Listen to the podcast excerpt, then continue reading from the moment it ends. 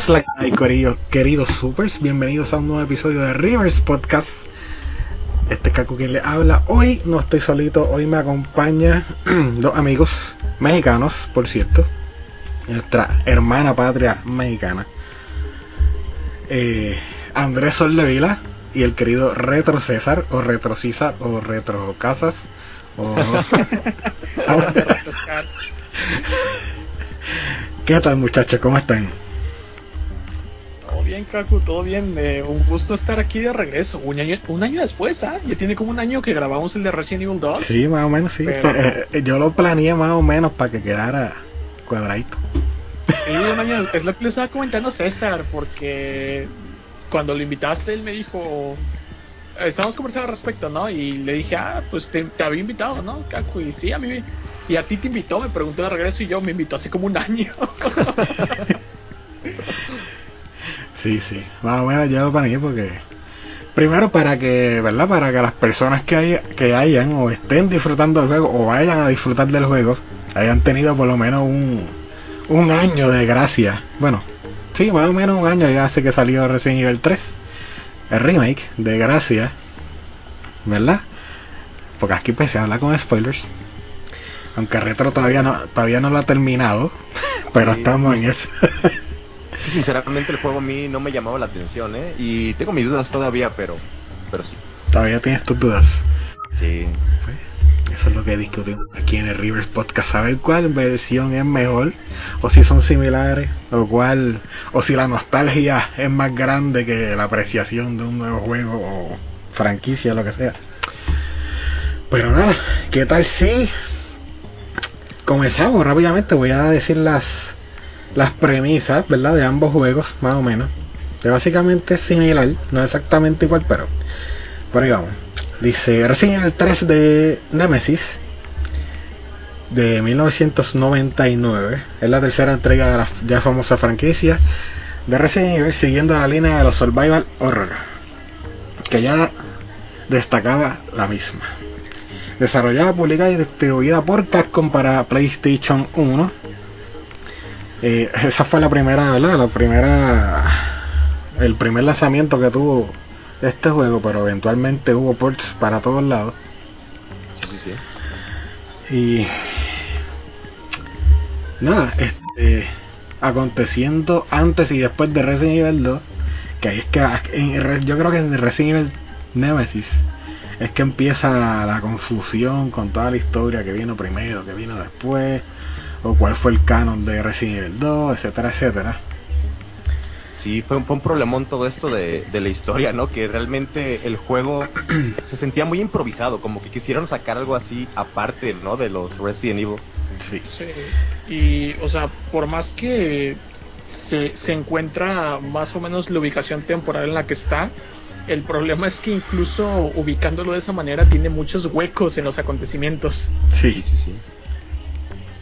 En este juego volvemos a controlar a Jim Valentine ¿verdad? Que es la chica que controlamos en Resident Evil, 1. Y vamos a tratar de escapar de la ciudad de la ciudad Raccoon a la vez que huimos de una nueva amenaza. Entonces, el Resident Evil, eh, este Resident Evil, el original, el de 1999, en Metacritic tiene un 79, 79 puntos por los críticos y por los usuarios tiene un 9.0, son una calificación casi perfecta en cuestión de los usuarios. Ajá. Se Resident Evil Nemesis, Resident Evil 3 Nemesis del 2020, por supuesto, es un remake. Es la segunda entrega donde la franquicia regresa al género Survival Horror, ¿verdad? Como el segundo remake y vuelve nuevamente a los Survival Horror con esta nueva entrega, aparte de Resident Evil 2 Remake. Obviamente sobre valor entre comillas. Pero sí, más o menos, exacto. Dice, desarrollado y publicado obviamente y distribuido por Capcom, en este caso para todas las plataformas desde su día de estreno. Y por supuesto regresamos a, a controlar a Jill Valentine y a Carlos Oliveira mientras tratan de conseguir una cura y escapar de Ciudad Raccoon mientras, mientras escapan de un arma biológica. Aquí ya nos cambiaron varias cositas, como quien dice en la premisa. Aparte de que ya nos daban spoiler, aunque se supone que 10 años plus, este, se supone que, ¿verdad? Ya sabíamos los spoilers, más o menos. Ajá, sí. Pero yeah.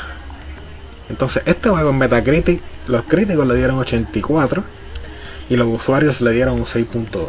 Gran diferencia.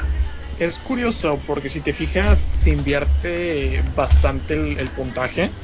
De que el original, pues Metacritic, igual no es como que hayan tenido una gran diferencia con el actual, pero pues obviamente lo consideraron un poco peor, o sea, un poco inferior, obviamente para los estándares de la época, ¿no? Ajá, en su y momento. los pues, usuarios, a los usuarios les encantó, y aquí es a la inversa, mientras pues tuvo muchos mucha- muchas innovaciones buenas, o sea, porque realmente el juego es muy muy bonito, la jugabilidad es buena, pero aún así, si te fijas, como que hubieron ciertos detalles que aunque en ciertos reviews podrían ser positivos para la comunidad, especialmente la comunidad eh, que había experimentado títulos anteriores, pues quedó a deber. O sea, se, se notó bastante margen en la calificación, al menos por parte de los usuarios. Sí. Y, vamos a hablar de eso ya mismito. Yo creo que eso es debido a varias razones, pero las vamos a discutir ya mismito. Entonces, nada, Corillo. Pues, En cuanto a los juegos, este, en los aspectos, ¿verdad? Este, técnicos, ¿qué me pueden decir lo que ustedes opinan del, del original de 1999? Pues a mí el del, del 99, de hecho, me tocó casi de estreno. Un primo mío, yo nunca tuve PlayStation, un primo mío lo tenía ¿No? chipeado, me acuerdo. Y me tocó como Biohazard, todo en inglés, perdón, todo en japonés, ¿no? Todas las letras. El audio en inglés, pero todas las letras en, en japonés. Y fue mi, mi primer approach, ¿no? Al juego y me acuerdo que sí era, se me hacía muy diferente porque había muchos más enemigos, era mucho más de acción para su momento, ¿no? Sigue siendo survival horror, pero pero sí era muy bueno. En ese tiempo yo no crecí con o sea, yo, yo conocía los Resident Evil, pero mi approach fue así totalmente nuevo. No, no sabía nada qué pasaba en el juego ni en qué se ubicaba. Y ya en lo que lo que fue avanzando, recuerdo que pues, salías así de tu de, de, un, de un camión y, y empezabas, ¿no? Así lo clásico Resident Evil, Raccoon City, matando zombies. Pero, o sea, cuando te salían Nemesis, te- te- sí, sí me, sí me dio mucho miedo, me acuerdo en su momento, tenía como 10 años. Y fue, fue algo impresionante para su momento. Es que la parte de la comisaría en la que Nemesis entra por la ventana, creo que podría ser equiparable o incluso superar a cuando te encuentras el primer zombie de Resident Evil que te voltea la cara. Sí, es no, es- una sensación similar y fue bonito porque a pesar de que fue algo nuevo, te trajo una sensación ya conocida, una sensación ya clásica, pero la supo reinventar. Ese primer susto de, de encontrarte, pues ahora sí lo que te iba a matar, ¿no? Porque es como que ya tenías esta idea de, de- ya venías mentalizados juegos anteriores de los zombies y es como que ya te daban igual y Capcom dice, no, hay algo más y pum, empieza. No, y, y corría, corría, era lo peor. Corría. Sí, corría. No te esperabas eso. Sí. Sí. Pues yo, yo en mi opinión, ¿verdad? En los aspectos técnicos yo podría decir que podría estar de acuerdo con los críticos de aquel momento y en darle un poquito menos de puntaje porque por lo menos gráficamente no hubo gran diferencia del 2 al 3. Se sentía como una expansión nada más, ¿no? Como Pues- se, se notaron que reutilizaron todos los assets y pues sí, no, no, no se sentía tan trabajado.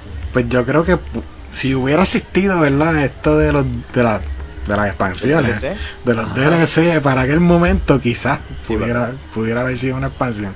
Sí, yo creo que pienso igual. Qué chistoso Eh. que este se siente muy parecido, ¿no? Que también pudo haber sido un DLC.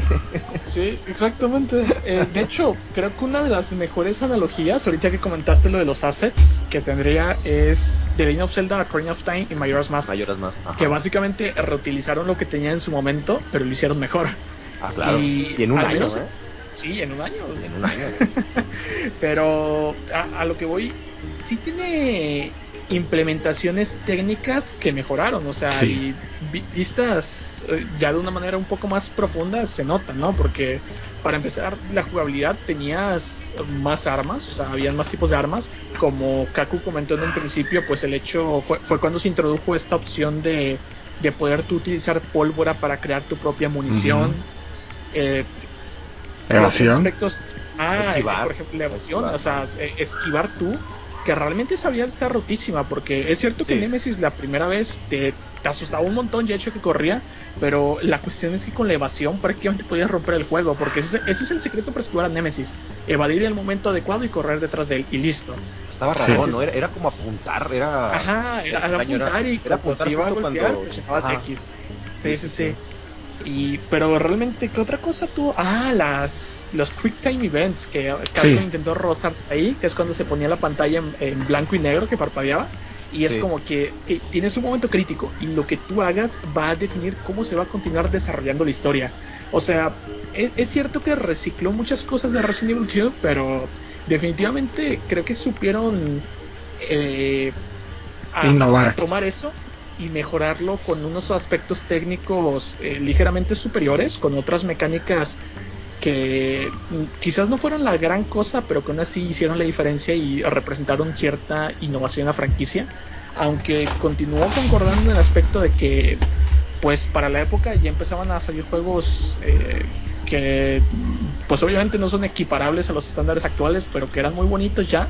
Y como que Resident Evil eh, mucho tiempo estuvo con eso de, ok, tenemos esta base, vamos a utilizar esta base porque nos está funcionando hasta ahora. Y pudieran hacer más, pero también creo que hicieron un buen trabajo. Sí. Pudieran hacer algo mucho mejor, pero tampoco creo que sea esté estancado en lo mismo que Resident Evil 2. Es, es que igual es la fórmula que estaba gustando al momento. Tengo, Sí. tengo entendido que con Verónica básicamente también usaron los mismos assets. También con otros tipos de mejoras y cositas, pero básicamente el juego es igual. Y con Verónica salió creo que uno o dos años más tarde. Sí. Sí, 2000, lo- 2001 aproximadamente. Eran tiempos también de Dino Crisis eh, 1 y 2 que también ya como que se estaban cargando más a la, a la acción. De hecho me acuerdo que Dino Crisis 2 también era de pura acción, casi Sí. no era de, de survival. Ya se veía esto, ¿no? De Resident Evil que también como que se estaba cargando un poco más a, a la acción y las, y las quick events. Sí, es que como tal, bueno, Resident Evil siempre ha sido de acción. Lo que pasa es que la jugabilidad en un principio no lo era. Eh, realmente desconozco si por limitaciones técnicas del momento, pero desde que te presentan la, la película de introducción de, de Resident Evil, o sea, ya, ya veías hasta qué quería apuntar Capcom, que básicamente hasta hoy en día, o sea, a mí me encanta Resident Evil, pero la historia es tan mala que me continúa pareciendo una parodia de, de Hollywood. O sea, Sí. como que los japoneses quisieron parodiar a Hollywood. Sí, es, es cine clase B, o sea, como Evil, este, ¿cómo se llama? Evil Dead. Evil Dead. Un tipo de películas, pues, que, que son como de terror, pero realmente son como de comedia negra, así. Sí, Muy bueno. súper, súper. Exactamente. Em, aunque, bueno, realmente estamos hablando de aspectos técnicos, no sé si abordar aspectos de jugabilidad todavía, pero pues yo creo que más en el aspecto de jugabilidad es donde sí quedó opacado por sus antecesores. Porque eh, suena un poco tonto, ¿no? Pero a pesar de que innovó en ciertas mecánicas, también hay ciertas cosas que, como César dijo, pues trataron de enfocarse un poco más en la acción y a la vez dejaron como que parte importante de las raíces de la franquicia. ¿Cómo qué? Eh, los acertijos. Sí. De Ah, hecho, a mi parecer, el, justamente este juego, el 3, es uno de los más flojos de la franquicia original porque tiene una de las menores cantidades posibles de acertijos y los pocos acertijos que tiene no son tan crípticos como en las precuelas, sino que son un poco más eh, straightforward, que simplemente, por ejemplo, de reloj, consigues dos cristales y es como que, bueno, ahí hace falta dos cristales, los pongo y listo. O sea, o consigues una palanca y mira, aquí hay una para abrir palanca. O sea, no es tanto de pensarle. Si acaso creo que el, el acertijo más complejo del juego es el del combustible, de los botones. Es Ah, que sí, sí me acuerdo. yo, dir- yo diría que en este juego es más de, busca, de buscar y encontrar, no exactamente Ujú. acertijos. Exactamente. Que, que Ahí puso es- moda, ahí- ¿eh? Que ya todos los juegos fu- fueron así, o sea, fueron muy muy derechitos, pues, así como falta Sí, algo sí, aquí sí. y está más adelantito o, o atrás, o sea, no, no te ponían a, a- a buscar tanto. pues. Sí, no, no tenías que dar tantas vueltas. Que, como digo, eh, básicamente es parte de eso, de que ya están intentando enfocarse un poco a la acción. Y, ser más amigables también. Exacto, igual ser más, más amigables con nuevo público. Y honestamente lo lograron porque a, a, mi parecer, aunque eso sí dejó que desear, lo rellenaron con Nemesis, porque ese fue, o sea, fue la excusa perfecta, ¿no? Que, ¿Qué ocurre? Que ya no tienes tantas cosas para hacer, pero porque la nueva premisa no es tú hacer estas cosas, sino es el hecho de que tú lo tienes que hacer mientras estás huyendo de Nemesis. Y es como la, la manera en la que lograron rellenar este hueco. Sí, fíjate, el Resident Evil 3 es, es muy querido, o sea, a mí me gusta el juego, no es de mis favoritos, pero sí, si le preguntas a mucha gente, es el favorito de mucha gente. Exactamente. por lo amigable, yo creo que es. Pero exacto, porque la mayoría de veces preguntas y no es que Nemesis, este de me, me traumó, hasta te dicen en broma, ¿no? Y este de... todo es Nemesis, ¿no? Todo es Nemesis, pero es a lo que voy. Ah, yo personalmente me considero bastante fanático de la franquicia y también un, no sé si llamarme un mal fanático, porque también soy como que muy conservador, que César lo sabe perfectamente. Eh, pero a, lo que voy es esto, que el detalle es ese, que a mucha gente le encanta por Nemesis. Pero como dije, básicamente tú puedes romper a Nemesis con el esquive. Pero si analizas tú y si le quito a Nemesis, ¿qué queda? Y es como te das cuenta que en realidad, pues sí, es un juego que sigue las mecánicas de Resident Evil clásico, pero a la vez es un Resident Evil clásico muy flojo. Sí, y aunque como tú dices, se puede romper a Nemesis con, con el esquive, ¿verdad? Pero aún así eso te toma eh, varios playthroughs, porque el primero por lo ah, menos... Sí, sí, sí, hasta la décima vez. El primero por lo menos lo que va a hacer es correr y, asustarte. es como que tiene ahí jugabilidad por un buen rato. Sí, exactamente. Bueno, es como dijo César, fue más amigable. O sea, obviamente si eres un jugador nuevo, te va a encantar, ¿no? Pero es que y a mí me encantó, o sea, la primera vez que jugué es como que, wow, Nemesis y todo esto. Y ya ahí como la décima vez es como que, ah, viene Nemesis. Esquivar, correr, listo. sí. Entonces, gente, ¿qué les parece si vamos entrando en la historia como tal? Para empezar, hay que, ¿verdad? Recordar que, según Capcom, ya el original no es canon eh, por lo mismo, porque tenía agujeros de, ¿verdad? Plot holes, como dirían los americanos.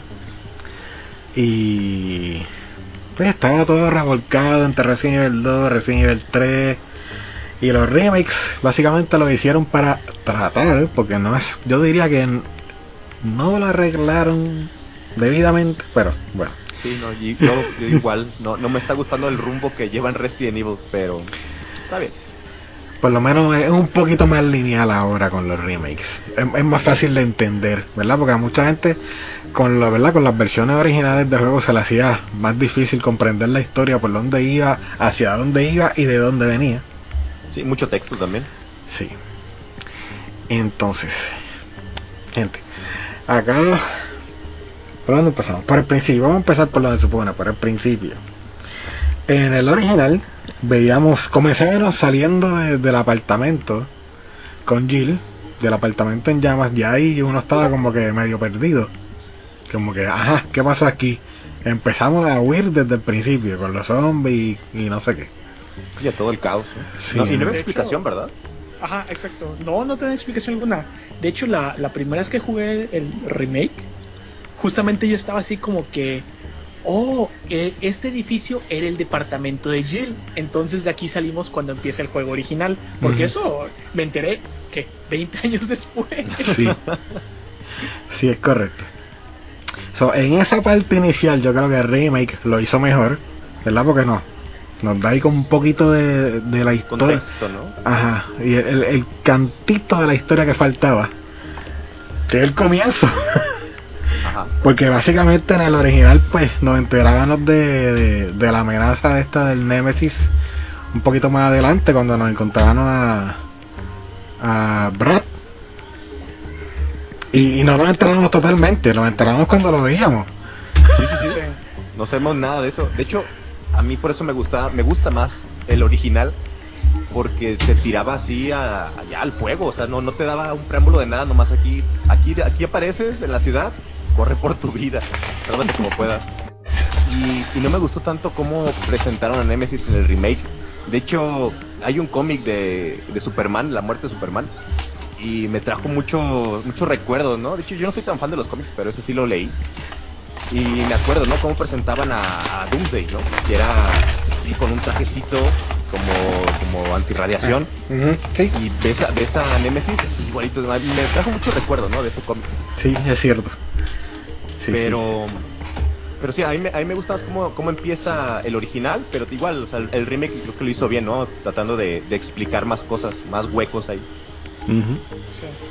A mí, personalmente, me gusta, como dices César, la mecánica que maneja el original en el ámbito en que simplemente te lanzan y tú arréglate como veas, como quieras. Pero eso sí, agradezco mucho el contexto que le dieron porque, como dije, básicamente te orienta un poco más y no solo eso, o sea, te explica cómo era la vida de Jill después de los acontecimientos de la mansión Spencer, porque eh, hasta este punto eso no se había tocado, no sabías qué más. Por ejemplo, te dicen que obviamente por movimientos políticos, por influencias, pues Jill estaba despedida porque no querían que todo esto saliera a luz. Y además ella misma pues te pre- se presenta con eh, eh, bueno notables síntomas de traumas, de estrés postraumático y esto como que te agrega mucho mucho contexto no a la historia porque tiene mucho sentido. O sea Jill era una jovencita que se va a una misión y, y descubres que realmente la humanidad se está yendo al garete. Tiene mu- mucho sentido la- el giro este que le dan y que tratan de explicártelo y las secuelas que puede tener Jill de eso. O sea realmente a mi parecer en ese ámbito el remake empezó mucho mejor excepto esto de Nemesis porque el hecho de que te presente a Nemesis desde el principio creo que pa- para empezar no tenía impacto porque es un remake, Sí. o sea, todos saben que sale Nemesis, o sea, Ah, pero ya modos pierde mucho peso. juego, lo venías esperando.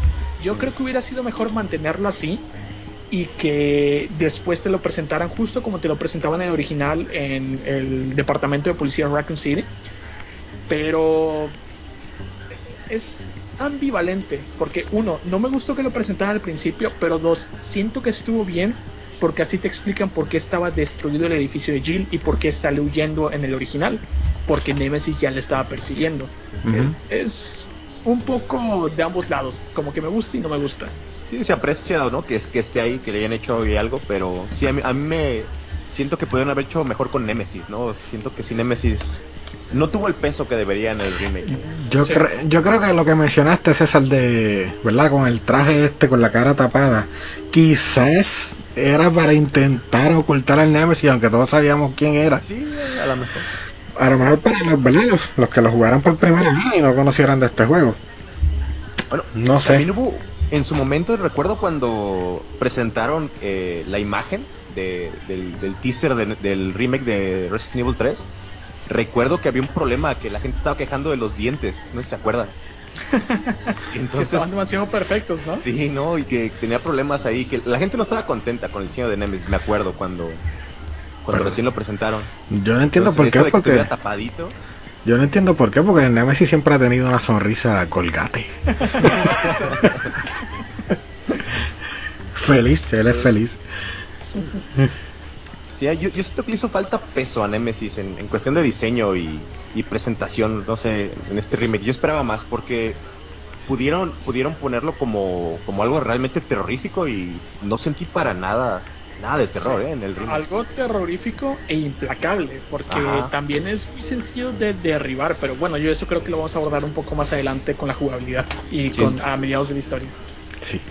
Pero les pregunto de antemano, ¿cuál en, en overall en general, cuál Nemesis ustedes creen que se ve más imponente? ¿El original? El ¿O original, por mucho siento. Yo digo, yo diría que depende en qué punto vayamos en el juego. Bueno, es que visualmente, obviamente el actual se va a ver más imponente, ¿por qué? Porque tenemos una tecnología sorprendente hoy en día, Mm, se sí, ve sí. espectacular. Ah, es que Pero ese ¿qué motor.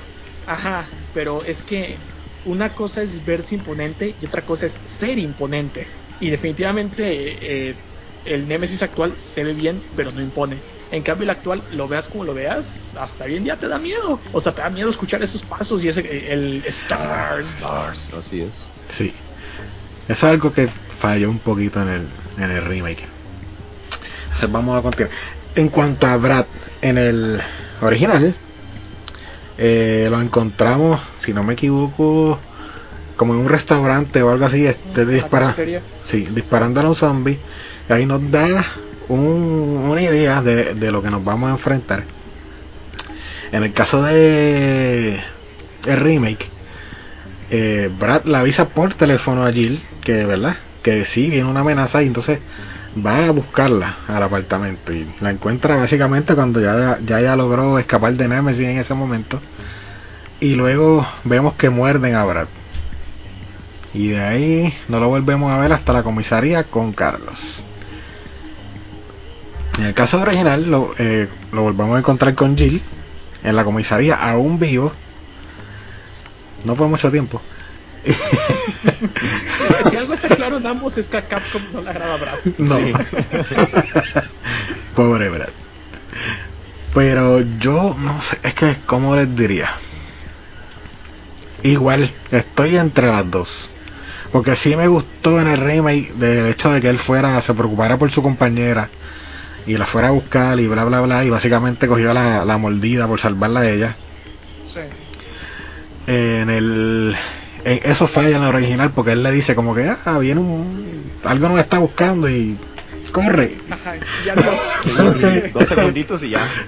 Fue todo. sí, como que sí, Ahí me co- gustó en el remake porque porque aparte de lo que comentas de que para empezar nos enteramos que Jill estaba despedida eh, pues obviamente los de su equipo de Stars continuaban preocupándose por ella y Brad siendo uno de los dos últimos con vida le decide avisar. Y el hecho es que me parece que cuando tú te encuentras a a bueno a, a Brad con Nemesis en el original en la estación de policía pues él ya estaba herido no o incluso creo que es desde que te lo encuentras en la cafetería ya estaba herido sí, ya estaba. pero aquí te dan un contexto mayor de cómo fue que se hirió, o sea, por qué está herido, porque sea como sea, si tú analizas, pues a final de cuentas, Brad no es precisamente de los stars más inteligentes, pero ni, ni más así, tampoco. pues, eh, eh, es un- una persona de cuerpo de élite y Mm. eh, está complicado que reciba, bueno, debería ser complicado que reciba daño de esa manera, pero al menos ya en el remake como que al agregarte este contexto de que lo hizo por ayudar a Jill, pues te ayuda un poco a entender el por qué está herido, porque se supone que, como dije, es un agente de élite, debería estar preparado entre comillas, porque debe- pero debería estar preparado para esa clase de situaciones, al menos para Timotines, que sería lo más similar. Ajá. Sí. Sí.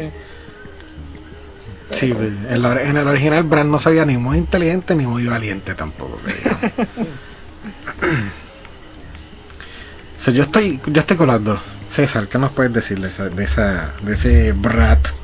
Eh, pues a mí se me hace que quisieron cargar, o sea, realmente me gusta que le den justificación a todo, ¿no? Que, que sea como más moderno, en el sentido de que, eh, pues te dan hasta un perfil, ¿no? Psicológico, te puede hacer un perfil psicológico de los personajes y empieza a llenar muchos huecos, pero mm, siento que Resident Evil se carga mucho a quererse película todavía, que, que es lo que quería, ¿no? Originalmente Resident Evil 1 era lo que quería, quería hacer una película, o sea, quería que viera una película interactiva casi casi. Sí, lo- ¿Sabes qué es lo irónico de eso? Que Capcom hizo juegos eh, con esa intención de que fueran como películas y ninguna de las películas se parecían a los juegos. No, Mm. nada que ver. El Nemesis, ¿no? Que salió, Dios. Sí. ¿no? Pero me agrada, me agrada que pongan cosas así. Em, yo siento que un juego no necesita profundizar tanto. Digo, me, me gusta, pero pues también yo no me tomo muy en serio la historia de Resident Evil, ¿sabes? O sea, para mí Resident Evil es como, hay muchos zombies, hay que sobrevivir de esto, hay una corporación mala, hay que destruirla. O sea, me, me, me agrada que pongan profundidad, pero es algo que no me, no me tomo muy en serio. Em, ya, ya se me fue el punto. A mucho de lo que iba es que eh, este Brad es el que sale también en el 2, ¿no? Lo podías, lo podías este, sacar de una manera ahí con un book. No, un book, no era con. No agarrando balas al principio, ¿era eso? Ah, sí, que lo encontraba al frente de la comisaría hecho zombie. Ey, sí, sí, y te daba un traje, me acuerdo. Sí, no recuerdo cómo, cómo era que salía, pero sí, sí era- re- creo que no agarra ninguna bala y. sí, sí recuerdo que era una esponja de balas si tratabas de eliminar. Porque ese era el punto. Si lo eliminabas estaba una llave, si no me equivoco. Ajá, ya podías cambiar de traje y todo Exacto. eso, ¿no? Sí. Entonces sí fue, fue como, como bonito guiño, ¿no? Que, que saliera ahí y acá en el remake que, que te fueran diciendo qué onda con él. Pero, pues, En contexto, si vamos al original, pues si decimos que, el, el comienzo de Resident Evil 3 está pasando antes que el 2, pues sí tenía lógica que apareciera el zombie a- al inicio de Resident Evil 2. ajá. Porque ahí, lo, ahí, dos- ahí fue donde la última vez lo vimos, básicamente. Aunque lo vimos después, según el orden en que salieron los juegos. Pero ya sí, eso estaba bonito. Estaba entretenido. Entonces, al, pr- al principio aparece otro personaje que este sí no me gustó. Que es Walter, si no me equivoco. No sé si tú recuerdas el nombre, Vila Walter. O algo así ¿Quién? el personaje que se, se esconde en un, en un vagón.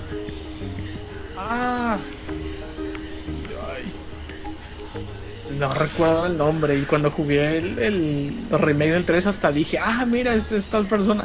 Pero sí, sí, sí recuerdo a quién te dices. El que se, se encierra en el vagón y que de hecho más adelante puede regresar y está lleno de municiones. Andaba Sí. bien armado.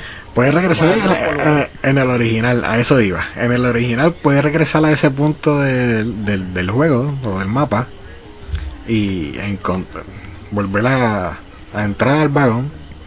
Creo que aparece muerto, ¿no? No recuerdo bien. Sí, eh, O aparece zombie, no estoy seguro. ah, no, creo que nunca se transforma. Creo que aparece simplemente muerto o simplemente desaparece. Una de las dos era. Pero en el remake no, no tenemos esa opción. Simplemente nos dieron ese guiño y eso fue todo, un guiño. Era Dario Rosso. Darío, es la cosa, Darío.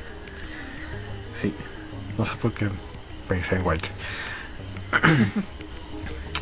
pues sí, en el remake se quedó ahí como en un guiño y no, no supimos más de Darío.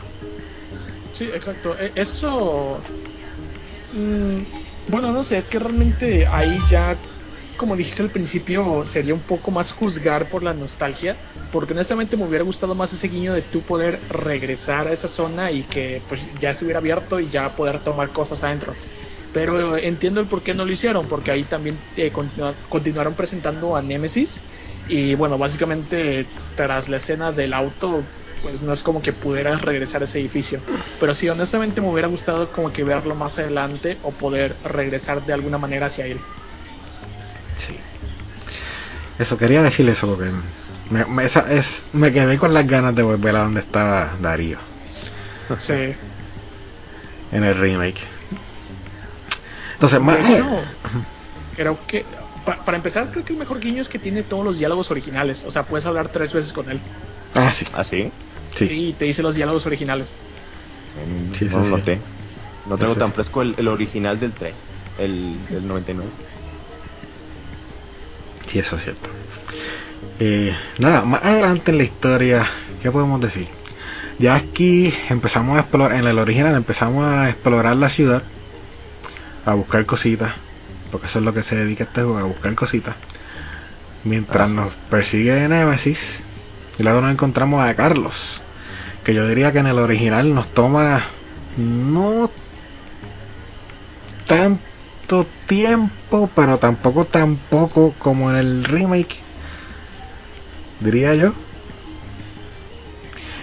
La cuestión es que en el original diría que aparece aproximadamente un cuarto de juego, más o menos. Más o menos, sí, yo diría también. En, en el remake aparece, yo creo que al 10% de sí, más o Sí, menos. sí, aproximadamente Oh, no. 30 minutos y ya te lo encuentras. Sí. Entonces, en el original, Carlos aparece. No recuerdo el diálogo, pero hablas con él y sale corriendo y es como que, ok, Jill. Entonces, tú siendo Jill tienes que tomar la opción de seguir perdido, ¿verdad? En tu primer playthrough, digamos, buscando cosas por ahí o seguir a Carlos. ¿Qué es lo más lógico? Aquí en el remake, pues básicamente tú lo encuentras y, y ya el juego te lleva. Por, ¿Sabes? Te, te lleva básicamente, sí, tienes que ir con Carlos. O sea, Sí. no te da la opción, porque sí, pu- no sé, como jugador, yo también me gustaría tener la opción de busco a Carlos ahorita y sigo mirando por ahí, matando zombies, lo que sea. Son, Sí, es que no sé, en realidad, eh, pues en sí Carlos era necesario en la historia, porque al final de cuentas necesitábamos ese vagón y sí te ayudaba en ciertas zonas, por ejemplo cuando la gasolinera se incendia, Pero quisieron que trataron de darle un protagonismo mayor y es notable porque hasta se puede utilizar, o sea, es un personaje jugable y pues dentro de este protagonismo, pues quisieron, si, ok, si vas a ser parte de nuestros protagonistas, vamos a mover tu tramo de la historia y te vamos a poner desde el principio. Y vamos a tratar de llevarte en cierto paralelismo con Jill. O sea, mientras Jill hace esto, tú haces esto. Y eso trataron de hacer, ¿no?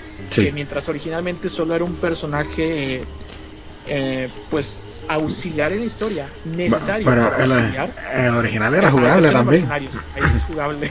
Y el original también, el del hospital. En el cine, el hospital.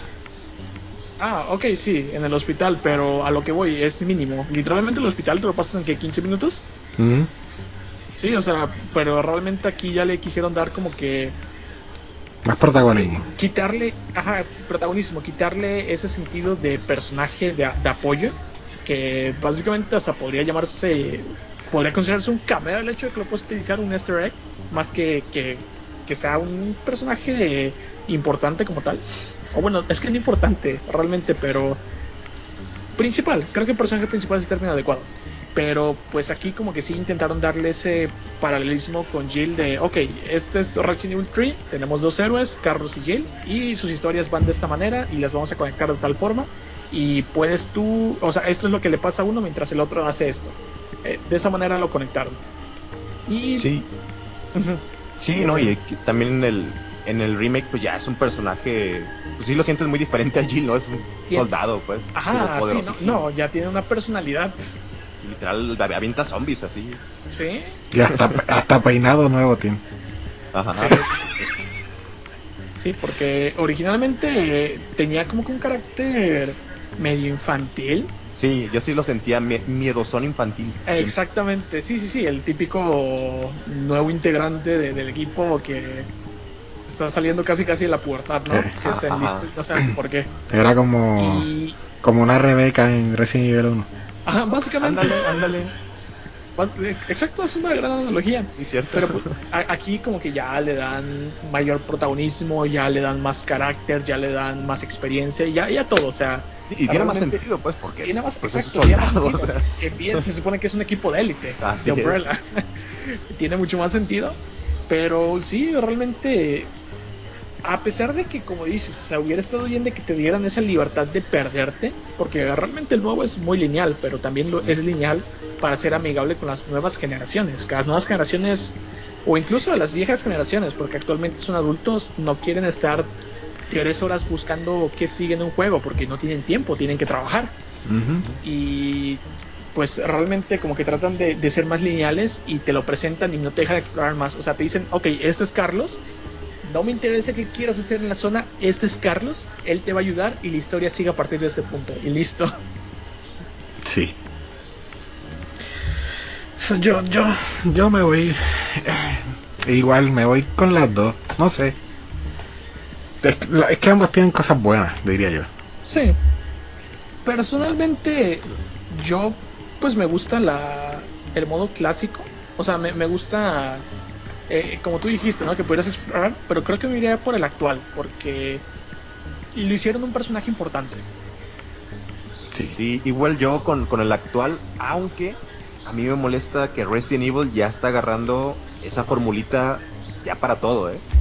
Pasa en Resident Evil 7, pasa en otros Resident Evil, y acá también es de que tienes a tu personaje turboponchadísimo, este, y, y sie- siempre hay un personaje así, pues, y eso sí me está empezando como a, no sé, ya, ya es como muy cliché en, en Resident Evil, Yo, y, cliché malo, siento. yo diría que es desde siempre. Siempre ha sido como una historia de pareja, o sea, de, de, de parejas, de dos. De, de hecho, es lo que te iba a decir. Eh, Resident Evil Zero te llama. Ah, sí, no, pero pero acá es como tienes al, al soldado que es así, así, O sea, ponen los dos extremos. O sea, Ajá. ponen de un lado a, a este Chris de Resident Evil 5. Sí, porque Chris, o sea, era, era muy ponchado. parecido a Jill. Ajá, Ajá. pero sí era parecido, pues, nada más. Sí, sí, sí. Y te ponen del otro a, a Jill, que es esta típica Lara Croft. Que es, o sea, ya es como que la fórmula que se ha tenido Resident Evil. The De tu pareja, of sí. Loki. De tu pareja de, de aventureros. Así es. Sí. El alfa y el omega de Resident Evil. Vamos a ir adelantando un poquito más la historia. Aquí básicamente el juego podríamos hablar un poquito de la jugabilidad porque es donde más se diferencia. Ya que conocemos a los personajes. Aquí es donde tú empiezas a buscar las cositas para seguir adelantando en el juego. Que como comentamos hace un ratito, sí falló en el original, falló en los puzzles, el remake también falló en los puzzles. Y es más de, sí, es más de buscar y encontrar. Pero yo creo que aquí es que viene la gran diferencia y el por qué el remake tuvo menos pun- puntuaje de los usuarios. Y es que faltaron cositas que a lo mejor no eran relevantes, pero si hubieran estado, hubiera sido mucho mejor. Había más eh, stages, si lo podemos llamar así, o más tablas, como lo quieran llamar. Pero por ejemplo, con Jill íbamos a un parque, íbamos la planta de energía eléctrica era yo entiendo que es un poco más grande, ¿verdad? Y, y no sé, había como que más que buscar, tenías más para dónde perderte y seguir disfrutando el juego en el original. Sí. El remake es sumamente lineal en ese aspecto. Y las cosas están ahí. Tú simplemente tienes que buscar la llave o, o el pica cadenas para, agarrarlo. Y ya. Ahí es cuando como que empiezas a sentir el juego que estaba apurado, ¿no? Como que dices, a este juego le faltó cocinarse, pues. Sí, sí hubo, no sé, no sé si fue presión de Capcom o realmente querían el juego así. Yo sinceramente no creo que querían el juego así. Yo creo que sí hubo una presión así de que sáquenlo ya, así antes de cualquier cosa, no sé. Es. Bueno, realmente, como dice Kaku, creo que lo principal, y efectivamente a mí es de lo que más me disgustó, es que recortaron zonas. Empezando para mí por una muy importante que es la torre de reloj.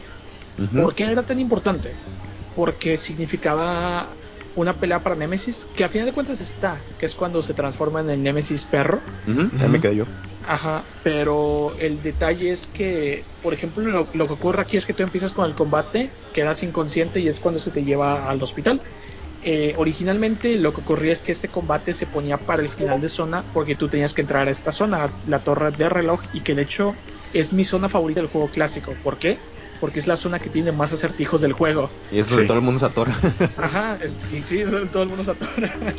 Y eh, el hecho de que la eliminaran, pues para empezar yo ya venía de este juego, o bueno, ya, ya había experimentado la- las primeras partes del juego, que a final de cuentas me gustaron en, jugabilidad en algunos ámbitos, pero ya venía como que mentalizado de que dónde están los acertijos y llego a esta zona y me recorta mi parte favorita del juego y ahí es donde para mí se derrumbó todo. Y ahorita igual la- hablando de la jugabilidad, como comentaste, creo que hace rato hablamos del tema del esquive, que en el caso del juego original, pues el esquive básicamente era era eso, o sea, hacerte para atrás, hacerte para un lado. Pero aquí como que quisieron enfocarse tanto en la acción que el esquive es como que Jill rodando y cuando ruedas tú, pues te activa como que un pequeño momento en el cual tienes eh, mira automática y puedes apuntar a los zombies y reventártelos rápido.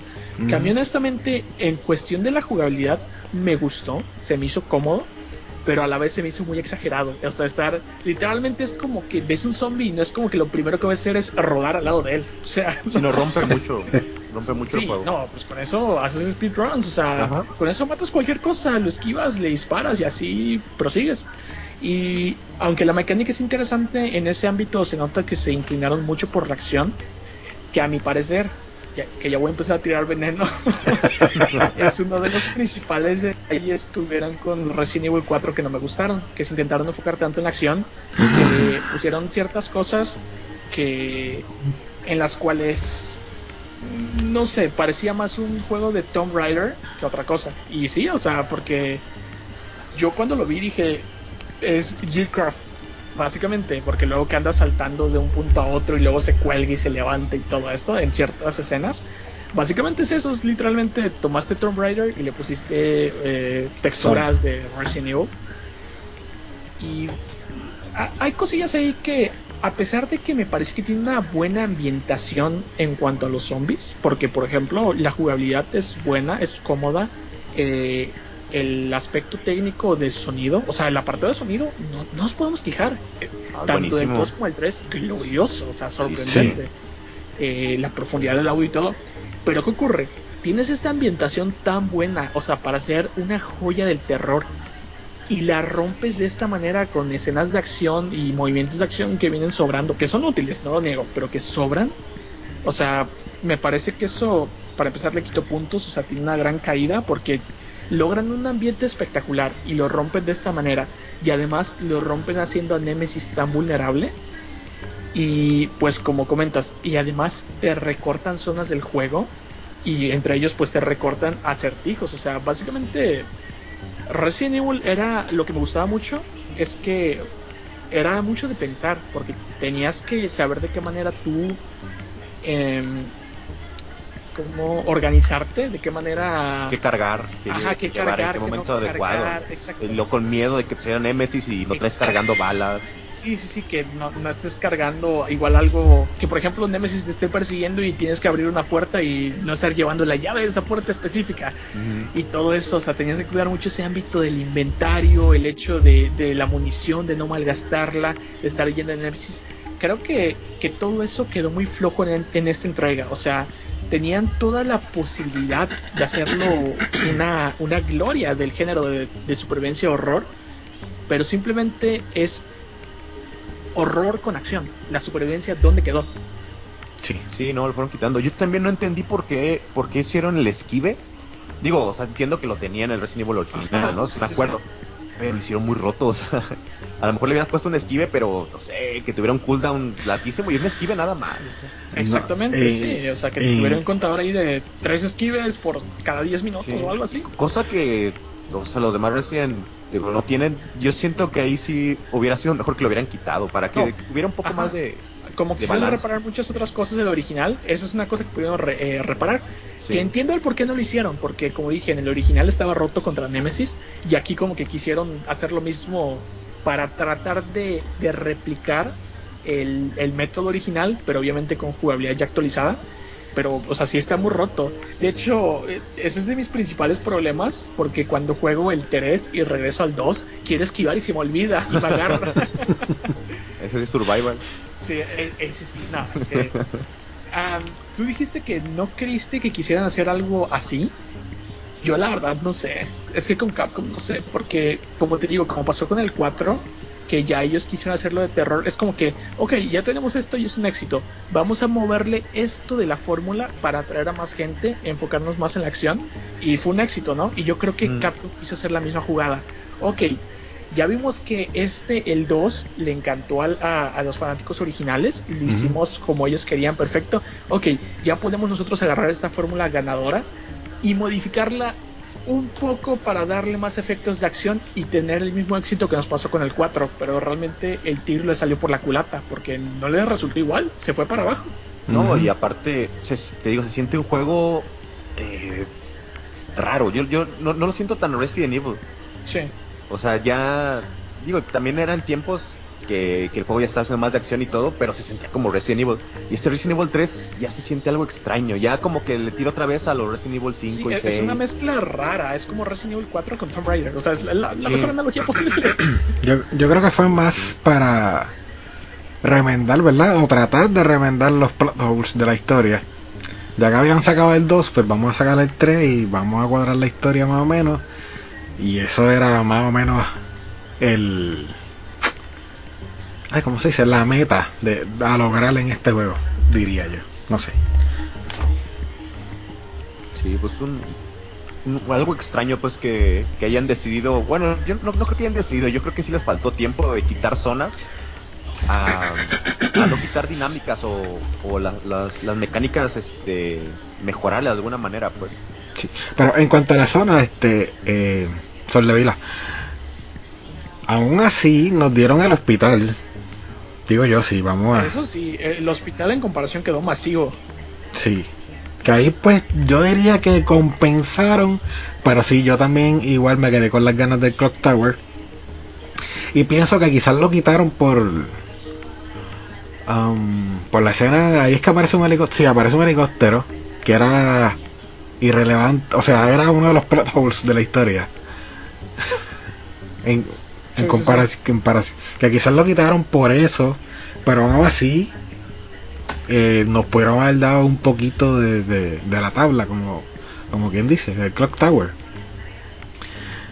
Y de hecho, esa, esa también es, ahí sí, igual estoy con Sol de Vila, ahí es que faltó eh, los, los, los puzzles, o, o, o el hide and seek, o no, no sería hide and seek, sería el busca y encuentra, vamos a decirlo en español.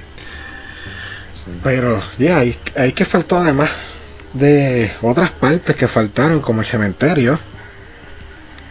¿Verdad? Sí, el cementerio. Sí. En el mismo Eh. parque que había como una zona de laguitos donde salían originalmente los Hunters Gamma. El parque, el cementerio y el Clock Tower, yo diría que faltaron. Sí. Sí. eh, bueno, o sea, realmente como dices, eh, lo que hicieron básicamente es como que, ok, eh, originalmente el... Yo creo que reside en gran parte en realidad. Por eso yo siento que sí es a propósito lo que comentamos hace rato, que como querían darle más protagonismo a Carlos, pues qué ocurre que la parte de- del hospital era, era la parte de Carlos y eso es lo que hicieron, o sea, porque Clock Tower era con Jill, el parque era con Jill, y es como que, ok, necesitamos darle protagonismo a Carlos. Vamos a quitar esto que es con Jill, vamos a dejarla eh, desde este momento inhabilitada, que de por sí es lo que pasaba en el juego original, solo que un poco después. Y, y es como que, vale, en vez de hacer esto, vamos a agrandar el hospital para que Carlos tenga más participación. Por eso yo sí creo que haya sido a propósito. Ah, bueno. De hecho, también el, el- la comisaría en el original es con Jill y en este es con, y en el remake es con Carlos. Exactamente. Para dar más protagonismo. Sí. Sí. Y no, no, en, en el remake ni siquiera nos encontramos con el Nemesis en la comisaría, que también fue algo que hizo falta, definitivamente. Sí, sí, e- eso yo creo que le quité un montón de puntos porque es... Pues ya lo venía esperando, ¿no? Ajá, sí, sí, sí, lo que pasa es que, como dije al principio, básicamente esa aparición de Nemesis en la comisaría es como, como la aparición del primer zombie de Resident Evil. Icónico, o sea, es una escena icónica, no puedes llegar a quitarla porque los fanáticos se van a molestar. Sí, quién sabe qué estarían pensando. A lo mejor también quisieron como que estuvieras con la atención todo el tiempo, ¿no? Así de. Sí, o sea, como que va a aparecer. moverlo. Exacto, de que ya sabe que sale acá, ok, va a salir, va a salir, va a salir y no sale. Y es como Ajá. que, uff, esto ya salgo y ¡pam! te sale. Ajá. Sí, que si quieren jugar con la mente un poquito ahí del jugador. Sí, Sí, pero- Que no le salió, pero. Exacto, no le salió bien. pero bueno. Nemesis es así, a- a- o sea, aún tomando ese punto, Nemesis es muy predecible en apariciones. Sí. Y- y- Bueno, ya que sabes el juego. Ajá, sí. Pero no, porque por ejemplo, sabes que si hay una escena de mucha acción, Nemesis va a aparecer.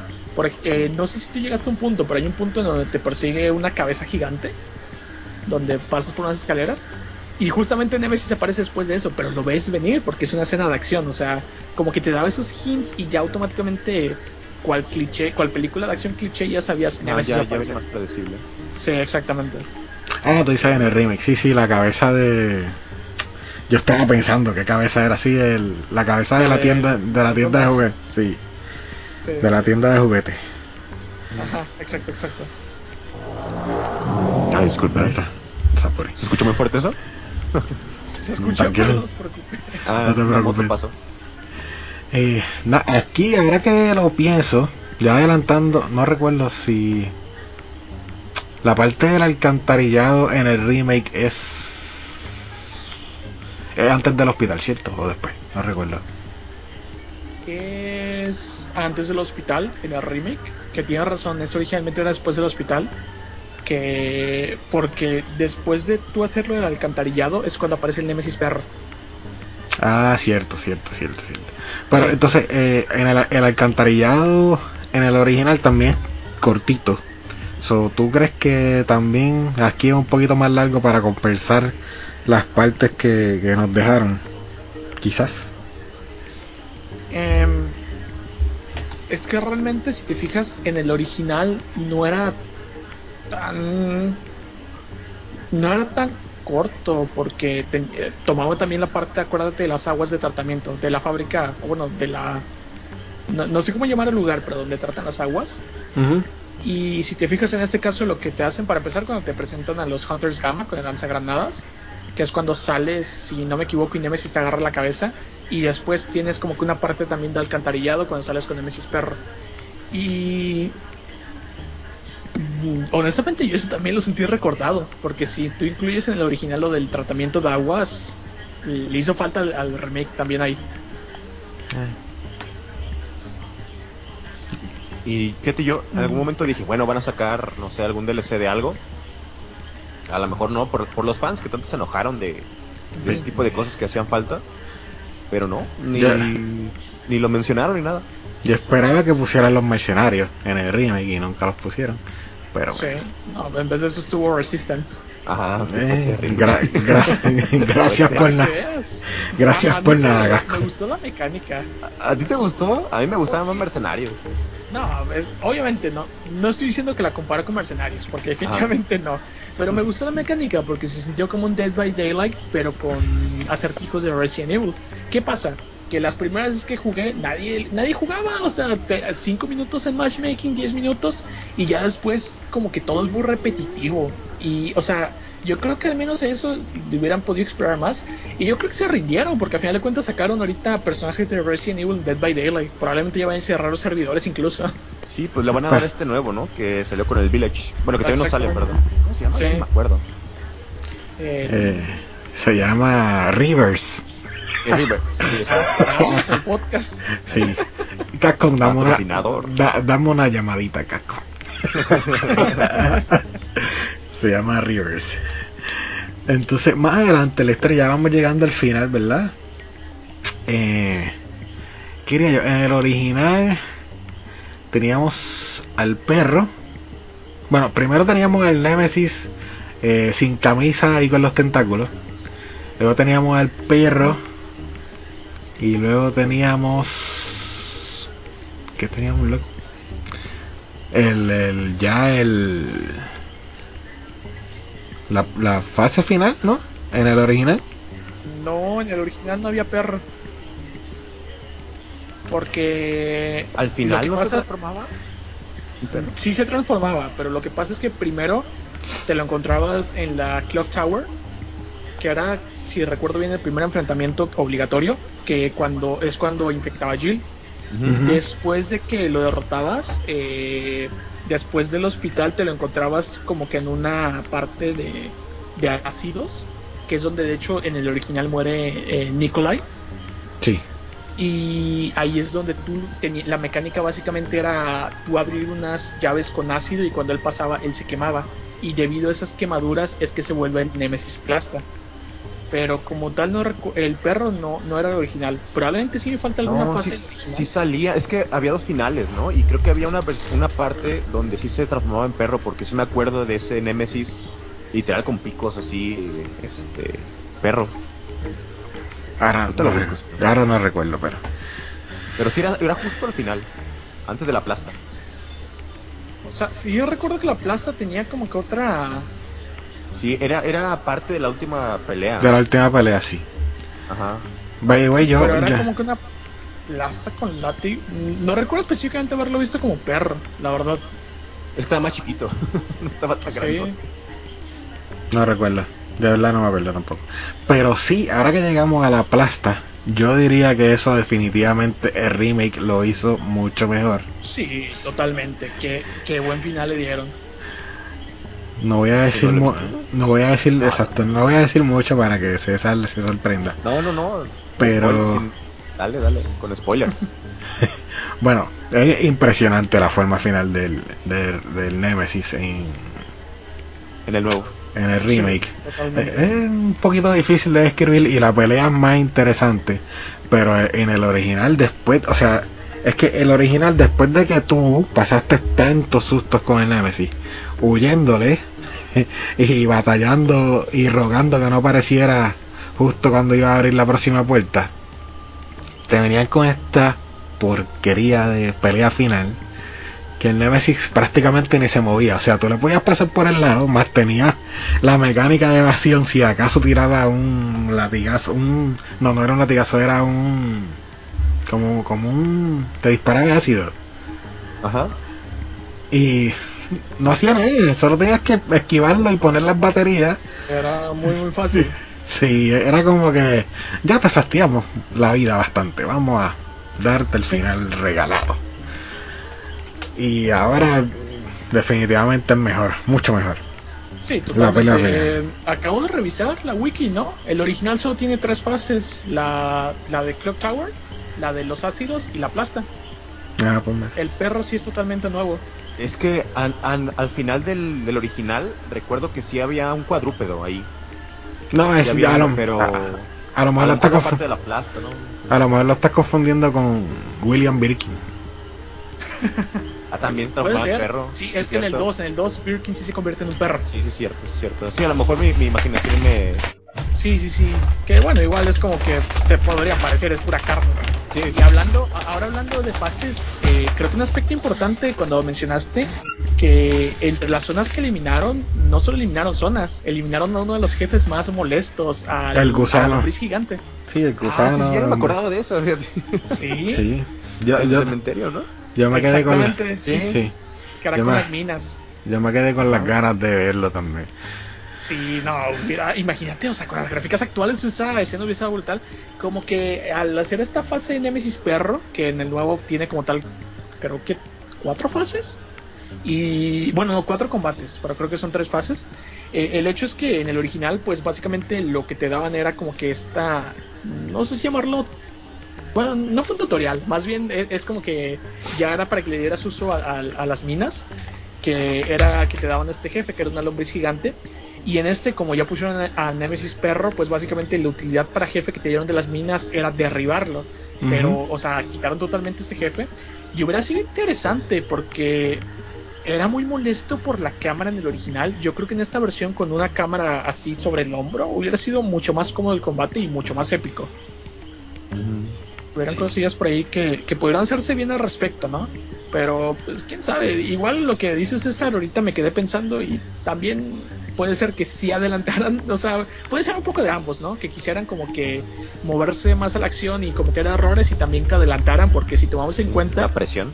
ajá, el, el 2 salió en 2019, el 3 en 2020 y este año salió Village. O sea, Así ya es. tenían como que... Y, y ¿Sabes se notó Ya- que mucho dinero se fue al Village, ¿eh? Se notó Sí, por sí, mucho. No, de- por muchos ese juego. fu- fuera de cómo termine, e- ese juego es. Ya, ya, ya haremos podcast de ese, pero, pero, pero sí, se, se nota que todo el dinero se fue al Village. Se Sí, nota por sí. mucho, por mucho. sí, probablemente incluso fue uno de estos equipos de. de lo- los equipos pequeñitos que tienen luego. Ujú. Que es Sí. como que toma, tú trabajas en esto mientras nosotros trabajamos en Village, en la, en la gigantona. Sí. Mm, Creo que había más presupuesto en Lady Dimitrescu que todo Resident Evil 3. Pero, o sea, so- son cosillas, ¿no? Que se perdieron también. Que creo que es de lo más triste, porque a mi parecer los acertijos fueron lo más triste que se perdió de la Clock Tower. Pero también el hecho de perder un jefe fue bastante molesto. Y pues, creo que intentaron compensar esto con esta fase de perro de Nemesis.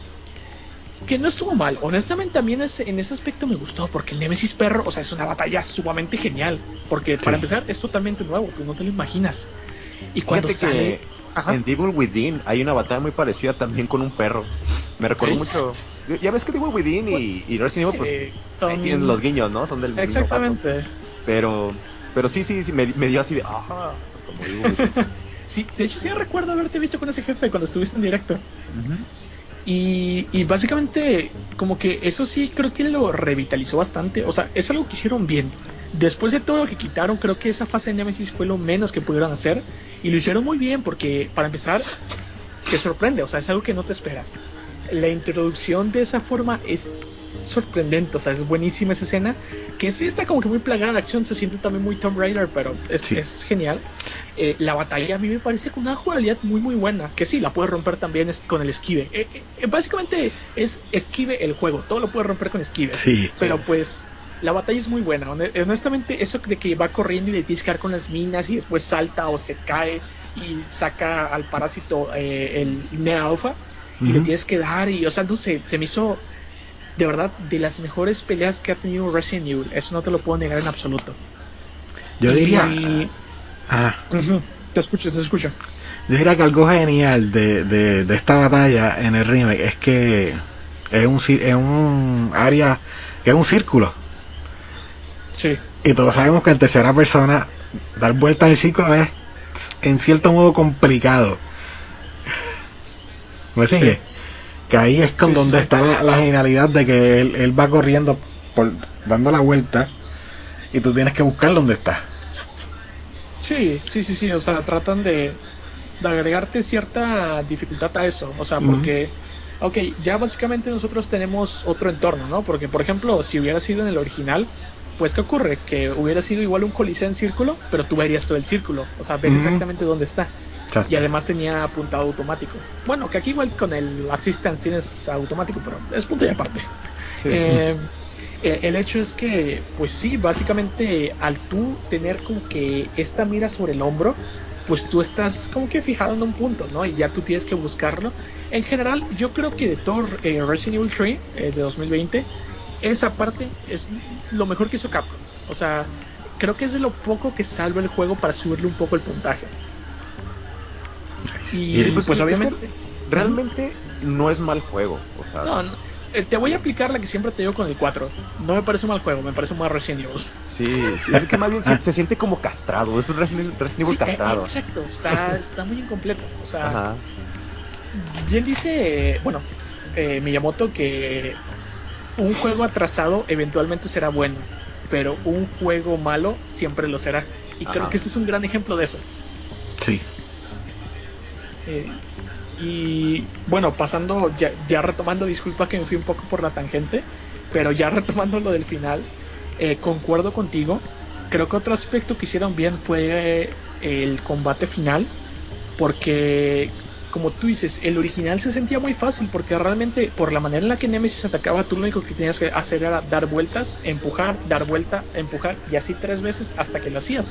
Pero en este como que te agregan acción, porque para empezar, creo que todos los jefes es el único donde no está exageradamente roto el esquive, porque es necesario.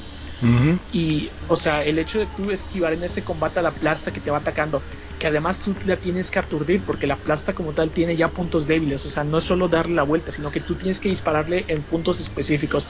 Y además tienes que hacer la misma mecánica del original, de rellenar la batería, que ya no es una, ¿eh? ahora son tres baterías, cuatro baterías. Y además Cuatro, de eso, tú cinco, tienes algo. que, que- que agarrar el arma, el láser, posicionarla, dispararle y repetir esto. O sea, no es como que tú lo hagas una vez y ya está. No, tú tienes que hacer esto varias veces. Tienes tú básicamente que, que utilizar las mecánicas que se supone que has ido dominando a través del juego Ujú. para, para utilizarlas con este jefe final, porque te sirve. Ahí sí, honestamente yo creo que Nemesis Perro y la fase final de Nemesis fueron lo que rescataron a este juego, porque son, son muy buenas, eso sí, no, no se podemos negar. Porque ¿qué pasa con la primera fase de Nemesis? Que ya no es como que te persiga de manera tan aleatoria. Que No. aleatoria entre, entre comillas, porque incluso en el original estaba preprogramado para ciertas zonas. Pero ya como que te aparecen puntos específicos y el juego te da cinco granadas. Y tú tienes cuatro encuentros con él para las cuatro veces que te tira objetos. Y básicamente, si tú conservas tus granadas, una vez que él cae, tú tiras la granada, lo aturdes, te da el objeto especial y, y ya, y prosigues y listo. Ujú. O sea, por eso le quitaron todo el impacto. Y de hecho, ahora que estoy tocando ese tema, también retrocediendo un poco, eh, los cofres que te da son para mejorar armas. Pero eso es algo que cambiaron del original. Porque en el original eran para crear armas nuevas y te daba para una pistola nueva y una escopeta nueva. La Sí, Eagle. mira, ¿no? Ajá. sí. Sí, eh, aquí en cambio lo que te da es como que te da una mira y una culata y todo eso. Y creo e, ese aspecto yo creo que también está recortado y no me gustó. El hecho de que tú ah, originalmente pues derrotaras a Nemesis o lo aturdieras más bien eh, por los por las calles de Raccoon City tenía un sentido. ¿Por qué? Porque te daba armas nuevas. Que aquí también tiene un sentido porque te das mejoras, pero no creo que tenga el mismo sentimiento de superación. Así de que, mira, me esforcé porque sí, o sea, tú tumbar a Nemesis originalmente era un calvario, era terriblemente complicado. Y, o sea, el hecho de que me esforcé, finalmente lo derroté, me dio esto y me hizo un arma rota, me hizo un, arma nueva, ¿no? Ya sea la pistola Eagle o la escopeta que creo que es la M37. Y el hecho que ahora pues simplemente tú le tiras la granada, para empezar te tira una mejora de la pistola de la escopeta, que es como que, ah, bien, mejoré mi, mi pistola, mi escopeta, no hay diferencia, sigue siendo la misma, o sea, lo haya hecho no, está bien. Y además, pues el hecho de que lo hiciste con una sola granada no te da esa satisfacción de, no, pues me gasté tres granadas, bueno, de lanzagranadas, ¿no? Me gasté tres granadas para tumbar a Nemesis, cinco granadas, ocho granadas. No sé, ahí el Nemesis fase 1 quedó debiendo. Por fortuna, Nemesis fase 2 y fase 3, y creo que tenía hasta una fase 4 no recuerdo si en dos combates en la fase de perro. Ajá, exactamente, es que eran dos en la fase de, perro. Y pues realmente como que rescataron un poco a Nemesis, porque si no es triste porque como dije yo al principio también, ¿qué ocurre? A mí Resident Evil 3 me gusta mucho, pero lo considero de los más flojos de la franquicia original porque es eso, si tú quitas a Nemesis no te queda mucho. O sea, realmente el juego no es la gran cosa sin Nemesis. ¿Y qué ocurre? Que en este hicieron tan débil a Nemesis que básicamente te demostraron ese argumento. Básicamente no te lo quitaron de manera literal, pero metafóricamente te lo quitaron porque no te causa el mismo impacto. Y es cuando te das cuenta que realmente ese juego se siente un poco vacío. A mí me hace muy chistoso que fue la misma sensación de cuando jugué el Resident Evil 3 original. O sea, yo cuando lo jugué se me hizo como como una expansión, realmente no se me hacía como un juego completo. Sí. Y ahorita que apenas empecé a jugar Resident Evil 3 también se me hace un juego incompleto. O sea, lo lograron, realmente es un remake. Es como que, bueno, o sea, no la misma sensación, bueno, pero logramos replicar las fallas. Sí, definitivamente. Fíjate, algo que comentaste del original, que sí estaba programado el Nemesis que ya cuando ya aprendía el juego pues ya sabías dónde iba a salir pero sí yo recuerdo si la mente no me falla que si por ejemplo te, te extraviabas mucho buscando los objetos que tenías que buscar ahí aparecía más o menos random sí aparecía en la siguiente habitación. Sí. Que ahí pues te daba un poco pues, un poquito más de dificultad seguir buscando las cosas. Pero aquí sí en, el, ajá. Sí porque, de hecho, eh, ahorita que mencionaste eso, hay un exploit que, o sea, por ejemplo, lo que yo hacía antes de cuando no lo sabía esquivar, que si cuando me pasaba eso que me daba muchas vueltas y aparecía en la siguiente habitación y yo entraba y lo escuchaba, salía, volvía a entrar, salía, volvía a entrar hasta que desaparecía. Sí. Solo rompiendo juegos desde chico.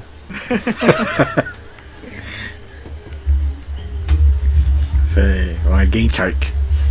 Game Shark, el Game Shark, a lo sí, a lo So, en fin. ¿Qué, qué, ¿Qué podríamos decir? ¿Recomiendan? ¿Cuál de los dos Resident Evil 3 recomiendan? ¿O cuál recomiendan más? ¿O cuál recomiendan menos? Pues yo la verdad, el Resident Evil 3 no he terminado. Eh, pero sí lo recomiendo. No, no full price. No, no comprarlo full price porque se siente como una expansión. Em, pero sí, es, es, es, buen juego, es buen juego, este, vale la pena jugarlo. Em, el motor gráfico, pues ya ven, está hermosísimo. Este, el audio también es muy, muy bueno. Tiene, tiene buenas cosas, cosas muy rescatables. Pero tampoco es el juego del año, pues no esperen Resident Evil 2. Sí, no, es que igual teniendo Resident Evil 2, la barra era muy alta. O sea, las expectativas eran increíbles. Ahí sí pues nosotros ya hablamos anteriormente de, ello, Caco, ¿no? Que a mí Resident Evil 2 me parece el remake perfecto. Como todo bien. Sí. Y aquí en Reimaginación, ¿no? Sí, sí, sí, todo sorprendente. Em, ¿Qué ocurre? yo en mi caso recomiendo ambos, pero no se los recomendaría a las mismas personas. Yo creo que si eres un jugador más casual, que simplemente te gusta disfrutar de la historia, vete por el nuevo, por el de 2020. Ahora que si eres un jugador pues un poquito más veterano o que te gustan los retos y que te guste verdaderamente disfrutar más la jugabilidad y el estrés y los botonazos, vete por el original. O sea, normalmente recomiendo ambos.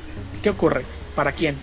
Y pues el nuevo, el de 2020, si también has jugado el original, te lo recomiendo, pero concuerdo con César, no a precio completo. Yo lo compré día 1, porque el 2 también lo compré día 1 y no me arrepiento en absoluto. A mí el 2 me encantó, pero cuando compré el 3 y fui avanzando, que de hecho lo compré a precio completo, entre comillas, porque el juego de lanzamiento costaba 60 dólares pero como lo compré en PC me costó 40 dólares en, en Fanatica, pero no, en Greenman Gaming. Y además, pues en gran parte lo... Honestamente yo me siento muy agradecido porque yo en aquel entonces tuve unos pagos de imprevisto y no tenía dinero y lo compré gracias a una donación de Twitch que un espectador me donó 30 dólares que me dijo, o sea, sé que Resident Evil 3 va a salir, sé que lo quieres jugar, toma, te, doy el dinero para que lo juegues y yo me sentí muy halagado en ese momento, la verdad.